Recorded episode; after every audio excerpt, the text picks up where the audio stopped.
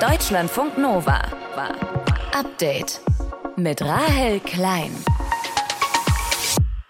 Die Union hatte es ja angekündigt, heute ist es dann auch so passiert. CDU und CSU haben das geplante Bürgergeld im Bundesrat gestoppt.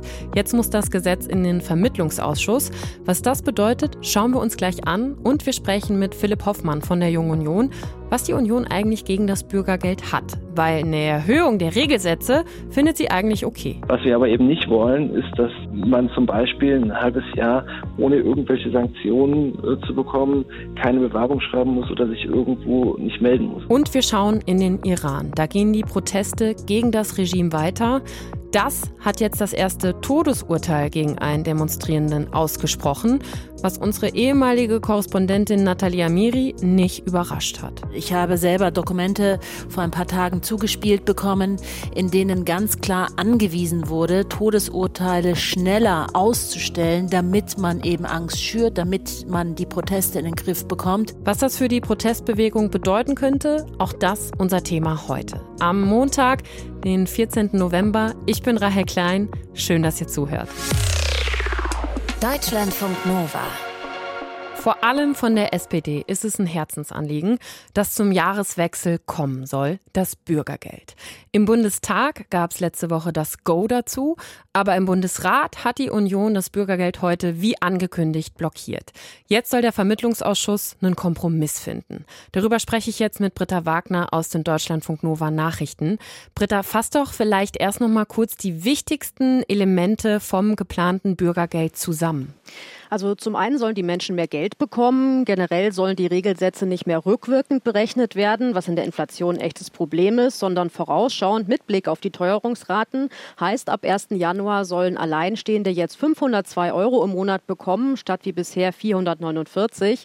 Aber viel größere Auswirkungen haben die anderen Elemente vom Bürgergeld. Das soll ja als neues System das umstrittene Hartz-IV-System ablösen. Und mit dem Bürgergeld soll das Amt Arbeitslosen allgemein weniger Druck machen wie bisher über die Androhung von Leistungskürzungen. Es soll mehr um Aus- und Weiterbildung gehen. Und in der ersten Zeit im Bürgergeld soll das Amt auch weniger streng sein bei der Höhe der übernommenen Miete und beim Schonvermögen. Also Rücklagen, die die Leute noch haben und an die sie nicht ran müssen, bevor sie Geld vom Staat bekommen. Und was kritisiert die Union jetzt daran? Also die Erhöhung der Regelsätze stört CDU und CSU nicht. Sie hatten auch im Bundestag angeboten, das auszulagern und darüber extra abzustimmen. Aber den Rest von diesen neuen Sachen beim Bürgergeld kritisiert die Union, vor allem das höhere Schonvermögen und auch, dass das Amt weniger Bestrafungsmöglichkeiten haben soll. Ein Argument ist, es sei unsolidarisch, dass die Gemeinschaft für Arbeitslose aufkommen muss, wenn die noch Geld in der Hinterhand haben. Und das andere Argument ist, dass es mit dem Bürgergeld nicht genug Anreiz dafür gäbe, einen eher niedrig bezahlten Job anzunehmen, also arbeiten zu gehen. Ein falsches Signal findet Florian Herrmann von der CSU als Bayerns Staatskanzleichef auch zuständig für Bundesangelegenheiten. Nicht nur bei uns in Bayern gibt es einen historischen Höchststand an offenen Stellen. Gerade jetzt müsste also das Signal lauten, wir schaffen Anreize zur Arbeitsaufnahme, weil wir alle vorhandenen Arbeitskraftpotenziale ausschöpfen müssen. Das nun vorliegende Gesetz schafft dagegen Anreize, im Zweifel die Arbeit nicht aufzunehmen. Im Prinzip ist das die Debatte um das Argument Arbeit oder Leistung muss sich lohnen. Und die SPD hat das in der Debatte im Bundesrat genau andersherum gesehen. Da hat Bundesarbeitsminister Hubertus Heil argumentiert, Leistung habe sich im alten System nicht gelohnt. Wie leistungsfeindlich ist es eigentlich, dass der Staat, wenn ein Kind einen Ferienjob macht, oben das noch kappt? Wie leistungsfeindlich war das eigentlich im Hartz-IV-System? Dass Ausbildungsvergütungen gekürzt wurden. Und wie leistungsfeindlich ist es eigentlich im bisherigen System, dass Menschen, die ein bisschen mehr dazu verdienen, gleich erleben, dass der Staat ihnen den sozialen Transfer kürzt. Das wird großzügiger, damit Leistung sich lohnt, damit Anstrengung sich lohnt. Und Heil hat auch argumentiert, dass die meisten Menschen in der Grundsicherung gar keine dicken Rücklagen hätten, die sie behalten könnten. Das klingt jetzt ja nach zwei sehr gegensätzlichen Meinungen. Wie geht es jetzt mit dem Bürgergeld weiter? Das Gesetz soll in den Vermittlungsausschuss, der ist genau dafür da, wenn sich wie jetzt Bundestag und Bundesrat nicht einigen können. Im Vermittlungsausschuss sitzen 16 Mitglieder aus dem Bundestag und 16 Leute für die Bundesländer, meistens der Ministerpräsident oder die Ministerpräsidentin. Und dieser Vermittlungsausschuss tagt geheim, sucht nach Kompromissen bei den Streitpunkten und das Ergebnis wird dann wieder als Gesetzesentwurf zum Bundestag und Bundesrat zurückgeschickt. Und wie schnell könnte das jetzt beim Bürgergeld gehen? Weil eigentlich sollte das ja zum 1. Januar Januar in Kraft treten? Ja, das wird knapp. Also die Bundesregierung wünscht sich schnelle Ergebnisse, am besten einen Kompromiss bis zur nächsten Bundesratssitzung am 25. November. Wenn es später wird als Ende November, wird es echt schwierig mit einem Bürgergeldstart zum 1. Januar. Laut den Regeln darf der Vermittlungsausschuss jetzt aber frühestens diesen Samstag zusammenkommen, also am 19. November. Dann maximal sechs Tage bis zur nächsten Bundesratssitzung. Ist sportlich, könnte man sagen, aber alle Seiten haben betont, dass sie kompromissbereit sind. Das Gesetz zum Bürgergeld muss in den Vermittlungsausschuss Ausschuss von Bundestag und Bundesrat. Britta Wagner hat uns auf den neuesten Stand gebracht. Deutschlandfunk Nova. Update. Das Bürgergeld ist erstmal von der Union gestoppt worden. Aber warum eigentlich genau? Und was wollen CDU und CSU stattdessen? Spreche ich jetzt drüber mit Philipp Hoffmann von der Jungen Union, der Jugendorganisation von CDU und CSU. Er ist Beisitzer im JU-Bundesvorstand. Hallo, Herr Hoffmann. Guten Abend, Frau Klein. Herr Hoffmann, was stört Sie denn so sehr am Bürgergeld? Ja, die Liste ist lang. Also es ist ja nicht so, dass sich nur die Union am Bürgergeld stört, sondern es ist so, dass die Mehrheit der Deutschen das Bürgergeld eher schlecht findet. Genauer gesagt, wenn man nach dem ZDF-Politikbarometer geht, sogar 68 Prozent der Deutschen, die es kritisieren. Und da ist die Liste eben wirklich verdammt lang. Also uns als Jugendorganisation stört zunächst mal, dass die Finanzierung nicht geklärt ist, weil man rechnet damit, dass die Kosten dadurch natürlich extrem steigen. Dann ist es für uns auf jeden Fall ein falsches Signal. Wir sind aktuell davor, in einen großen Fachkräftemangel reinzugehen. Wenn man dann signalisiert, man muss ein halbes Jahr ähm, nichts tun, ohne Sanktionen zu bekommen, dann ist es auf jeden Fall das falsche Signal, auch wenn das nur einen Teil der Leute trifft. Viele stellen sich die Frage, lohnt sich Arbeiten in Deutschland überhaupt noch? Und selbst Institutionen wie der Bundesrechnungshof warnen schon vor Missbrauch. Und ja, ich habe schon gesagt, wenn es bei Pflichtverletzungen keine Sanktionen gibt, dann hat man eben auch keinen großen Anreiz, sich danach zu richten. Und damals war Deutschland der kranke Mann in Europa, bis die Hartz-IV-Reform kam. Und dadurch äh, haben wir uns wirklich saniert. Und davon haben wir auf den letzten Jahren profitiert. Mhm. Und ich habe so ein bisschen die Angst, dass wir nachher wieder als kranker Mann Europas dastehen. Und zuletzt noch zwei Dinge. Zum einen ist Politik nicht nur ein Vergleich von Zahlen, sondern es geht auch um Signalwirkung. Und wenn wir jetzt das falsche Signal äh, entsenden, dann, dann äh, kann es in der Bevölkerung missverstanden werden. Und das führt dazu, dass die Akzeptanz von Transferleistungen vielleicht in der Bevölkerung aufs Spiel gesetzt wird. Herr Hoffmann, Sie haben jetzt häufiger die Sanktionen ja angesprochen. Schauen wir kurz mhm. darauf und auch auf dieses Fordern und Fördern Motto. Vor wenigen Wochen gab es die erste Langzeitstudie, die gezeigt hat, dass Sanktionen keinen motivierenden Effekt haben und dass sie sogar Krankheiten verstärken oder auslösen können. Warum sind Sie trotzdem so stark für Sanktionen, wenn die offenbar nichts bringen? Ähm, das glaube ich zum einen nicht. Das, das ist eine Studie von vielen. Ähm, das, es ist die erste ist, große äh, Langzeitstudie zu dem Thema gewesen. Ja, aber ich glaube es halt trotzdem nicht das Ergebnis, was, da rausgekommen ist, sondern es geht einfach darum, wenn man, äh, so, so ist es ja in vielen Punkten im Leben, wenn man keine Anreize hat, was zu machen und äh, eben Zeit hat, dann lässt man sich Zeit. Und im Fachkräftemangel, in den wir gerade reinlaufen, haben wir keine Zeit, sondern wir brauchen jede Minute, die wir haben. Die Zahl der Menschen allerdings, die Hartz IV ausnutzen, die ist sehr gering. Auch das zeigen ja Studien. Warum sollen so viele Menschen mit Sanktionsdrohungen unter Druck gesetzt werden, obwohl nur wenige das System ausnutzen? Ja, das ist ja wie im, Verkehrsrecht auch. Es gibt auch wenige Menschen, die zu schnell fahren und trotzdem wird es eben bei allen überprüft und bei allen überwacht und die Maßnahmen greifen eben dann, wenn man einen Fehler begeht und nicht, wenn man alles in Ordnung richtig macht. Die CDU, CSU kritisieren ja auch das Schonvermögen beim Bürgergeld. Warum sind Sie da so streng? Also warum sollen Arbeitslose ihr finanzielles Polster so schnell verlieren? Na gut, man muss sich ansehen, die, die Freigrenze liegt bei 60.000 Euro und für jede weitere Person im Haushalt sind es 30.000 Euro. Zusätzlich kann man ein Auto haben. Also theoretisch könnte jemand ein Maserati fahren, noch 60.000 Euro auf dem Konto haben, und würde Bürgergeld empfangen. Das halten wir eben nicht für fair, sondern Transferleistungen sollen für die Menschen sein, die davon abhängen und nicht für diejenigen, die es nicht brauchen. Aber glauben Sie, dass das mit dem Maserati und den 60.000 auf viele Menschen zutrifft? Das dürfte ja bei den aller, allerwenigsten der Fall sein.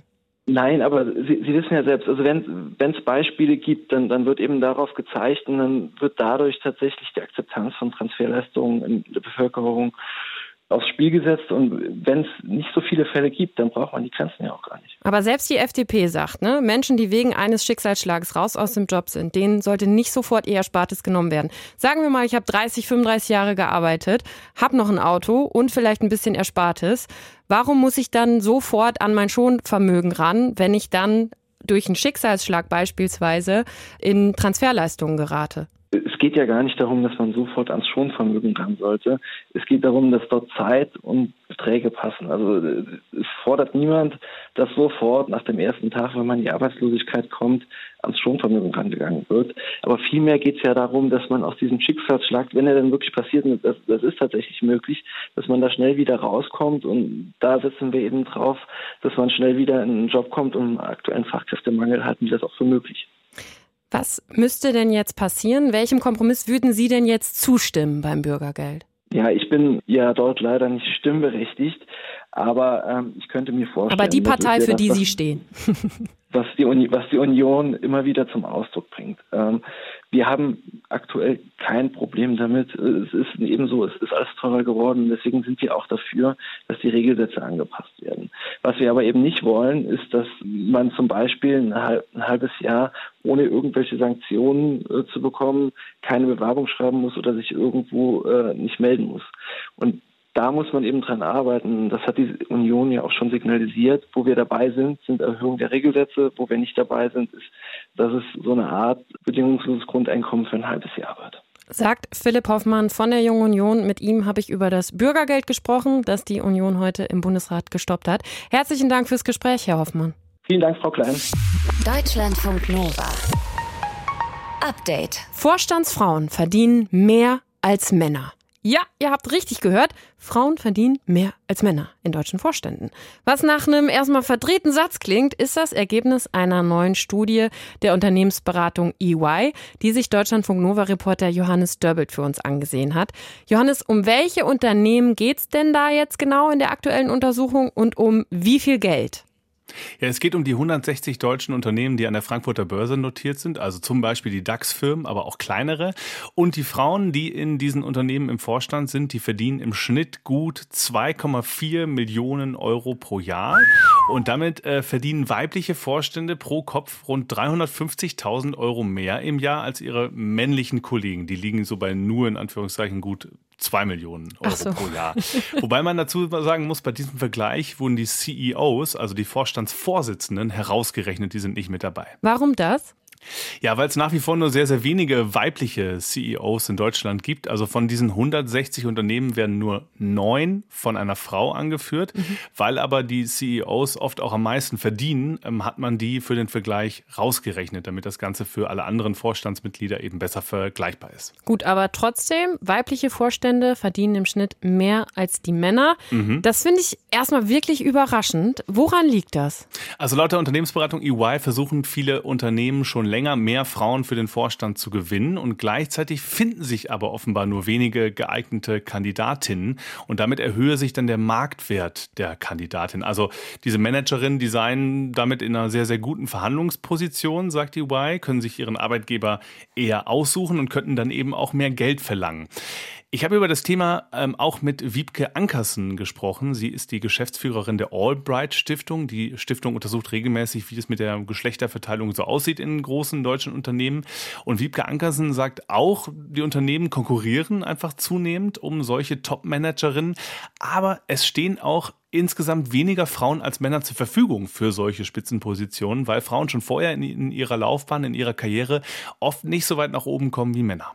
Sehr viele arbeiten in geringer Teilzeit oder auch unter ihrem Niveau, weil Führungsverantwortung in Deutschland häufig noch schwer mit einer Familie vereinbar ist oder weil ihnen Führung nicht zugetraut wird. Das sind so die beiden Hauptgründe, weshalb am Ende immer weniger Frauen äh, mit jeder Hierarchieebene weniger Frauen anzutreffen sind. Ja, und damit steht Deutschland im internationalen Vergleich auch ziemlich schlecht da, sagt Wiebke Ankersen. Also andere Länder wie die USA, Großbritannien oder Schweden, die seien da schon deutlich weiter. Da gibt es zum Beispiel auch deutlich mehr Frauen in den Vorständen. Wie sieht es denn aktuell aus mit dem Anteil von Frauen in den Vorständen in Deutschland? Also insgesamt liegt der Frauenanteil bei rund 14 Prozent, aber da gibt es ganz große Unterschiede, je nachdem, was für Unternehmen man sich so anschaut. Also die 40 größten börsennotierten Unternehmen, das sind ja die aus dem DAX, die haben im Schnitt einen höheren Frauenanteil. Wahrscheinlich auch deshalb, weil sie einfach mehr so im Fokus der Öffentlichkeit stehen. Da gibt es also auch mehr Druck mhm. dafür mhm. ähm, als bei den kleineren. Und laut der Albright Stiftung gibt es seit kurzem hm, sogar erstmalig drei DAX-Unternehmen, die einen ausgewogenen Anteil von Männern und Frauen Frauen im Vorstand haben. Das ist zum Beispiel der Autozulieferer Continental. Also da ist es fast gleich, 50-50. Aber die sind eben die Ausnahme. Also in mehr als der Hälfte der börsennotierten Unternehmen gibt es nämlich noch keine einzige Frau im Vorstand. Das ist also immer noch ein reiner Männerverein bei der Hälfte. Und das sind übrigens fast alles eher so kleinere und mittlere Unternehmen. Was könnten die jetzt machen, um mehr Frauen zu gewinnen? Naja, das Problem ist erstmal, die Frauen, die so einen Vorstandsjob machen wollen, die gehen oft auch lieber dahin, wo es schon andere Frauen gibt im Vorstand, also eher zu den großen DAX-Unternehmen die Wahrscheinlichkeit, dass Managerinnen da eine veränderungsfähige, eine inklusive Kultur vorfinden, in der sie einfach nur ihren Job machen können, und nicht die Frau im Scheinwerferlicht sind oder die eine Frau sind, die andere sozusagen. Die Wahrscheinlichkeit, dass sie da bessere Arbeitsbedingungen vorfinden, ist natürlich viel größer und deshalb wählen sie dann eben auch zunehmend solche Unternehmen. Ja, und alle anderen, also die eher kleineren, mittleren Unternehmen, dazu sagt Wiebke Ankersen, wenn die jetzt mehr oder überhaupt mal Frauen für den Vorstand gewinnen wollen, aber aktuell zu wenige finden, dann sollten die einfach auf allen Ebenen in ihrer Firma attraktivere Arbeitsbedingungen und Karrierechancen für Frauen, aber auch für Männer schaffen, damit die Firmen eben die besten Leute einfach für den Vorstand auch aus den eigenen Reihen dann gewinnen können. Also sowas wie, hat man ja schon oft gehört, eine flexible Arbeitskultur, zum Beispiel mit der Möglichkeit zu Homeoffice oder zu flexiblen Arbeitszeiten, damit man dann zum Beispiel auch Beruf und Familie besser vereinbaren kann. Weibliche Vorstände in Unternehmen verdienen im Schnitt mehr Geld als ihre männlichen Kollegen. Das sagt eine aktuelle Auswertung von EY. Aber insgesamt gibt es nach wie vor weniger Frauen in den Führungsebenen als Männer. Infos dazu von Johannes Döbbelt aus unserem Deutschlandfunk Nova Team. Dank dir. Deutschlandfunk Nova. Update. Wie viele Menschen im Iran in den letzten Wochen festgenommen oder getötet worden sind, das lässt sich nicht genau beziffern. Aber Menschenrechtsorganisationen sprechen von mehr als 15.000 Verhaftungen und mehr als 300 getöteten Demonstrierenden. Trotzdem gehen die Proteste für mehr Freiheit und Menschenrechte im Iran weiter. Genauso allerdings wie die Verhaftungen und Verurteilungen der Demonstrierenden. Jetzt ist das erste Todesurteil im Zusammenhang mit den Protesten verhängt worden. Eine Person wurde wegen Brandstiftung und Gefährdung der nationalen Sicherheit zum Tode verurteilt. Wir sprechen jetzt drüber mit Natalia Miri. Sie war früher unsere Korrespondentin im Iran und verfolgt die Entwicklung für uns von Deutschland aus. Nathalie, was weiß man über diese Person, die jetzt zum Tode verurteilt worden ist? Man weiß noch nicht viel. Im Grunde genommen gilt dieses Urteil auch dafür und es wird so definiert, dass man eben Angst schüren will. Ich habe selber Dokumente vor ein paar Tagen zugespielt bekommen, in denen ganz klar angewiesen wurde, Todesurteile schneller auszustellen, damit man eben Angst schürt, damit man die Proteste in den Griff bekommt. Denn bisher hat keine Androhung was gebracht, die Menschen davon abzuhalten, auf die Straße zu gehen und gegen das Regime zu protestieren. Insofern ist jetzt das erste Todesurteil ausgestellt worden, was mich überhaupt nicht verwundert. Ich meine, wenn man sich die Todesurteile ansieht, ist Iran das Land, das am meisten ähm, Todesurteile und Hinrichtungen vollzieht nach China. Aber wie begründet das Gericht jetzt dieses ja dann doch wirklich harte Urteil gegenüber dem Demonstrierenden oder der Demonstrantin? Also es gibt ja dieses Revolutionsgericht und ähm, da wird ganz oft auch entschieden, wenn es gegen den Islam geht, wenn es Muharib heißt, dann, dann wird die Todesstrafe ausgerufen und da scheut sich auch inzwischen das Regime nicht mehr davor, diese Todesurteile auszustellen und sie auch auszuführen. 2020 war ein sehr, sehr bekannter Ringer, ein iranischer Ringer, Navid Afkari, auch bei Protesten 2019 festgenommen worden. Ihm wurde vorgeworfen, dass er einen Sicherheitsmann umgebracht haben soll. Seine Eltern haben gesagt und auch seine Geschwister, das hat nicht stattgefunden und er wurde hingerichtet. Auch schon zum Angsteinschüren wurde das so gehandhabt habt. Insofern, für uns klingt das ganz schrecklich. Im Iran ist es, gehört es fast zum Alltag dazu und es verwundert keinen. Und es mhm. wird auch, denke ich, die Menschen nicht davon abbringen, nicht auf die Straße zu gehen. Denn sie haben sich entschieden dafür, dass sie dieses Regime loswerden wollen. Und sie wissen, dass sie dafür auch mit dem Leben zahlen müssen. Ich wollte das gerade fragen. Du hältst ja Kontakt zu den Menschen im Iran, auch die, die da auf die Straße gehen. Ist da wirklich dein Eindruck, das wird die nicht abschrecken oder davon abhalten, weiter zu demonstrieren, obwohl sie wissen, die Todesstrafe soll mehr verhängt werden? Ich meine, sie haben dennoch demonstriert, obwohl es bereits mehr als 300 Tote gibt, obwohl es mehr als 15.000 Frauen und Männer gibt, die verhaftet wurden, obwohl mehr als 50 Journalistinnen und Journalisten vom Geheimdienst von zu Hause abgeholt worden sind und eingesperrt worden sind. Und obwohl der Kommandeur der Revolutionsgarde Hussein Salami vor ein paar Tagen androhte, ab morgen ist Schluss und wenn das die Revolutionsgarde androht, dann weiß jeder, dann werden wir eben auch erschossen auf der Straße. Und dennoch sind die Menschen weiter auf die Straße gegangen, denn sie wissen, sie werden dieses Regime nicht los, wenn sie nicht alles geben und wenn sie eben ihre Angst nicht überwinden. Und die haben sie anscheinend überwunden, denn gerade jetzt eben habe ich wieder Videos aus Teheran, aus anderen Städten zugeschickt bekommen dass, und sehe, dass Menschen dennoch auf die Straße gegangen sind, obwohl dieses hm. Todesurteil jetzt ausgesprochen wurde. Es sind ja wirklich schon tausende Menschen festgenommen worden, vielleicht sogar Zehntausende. Was erwartet die jetzt?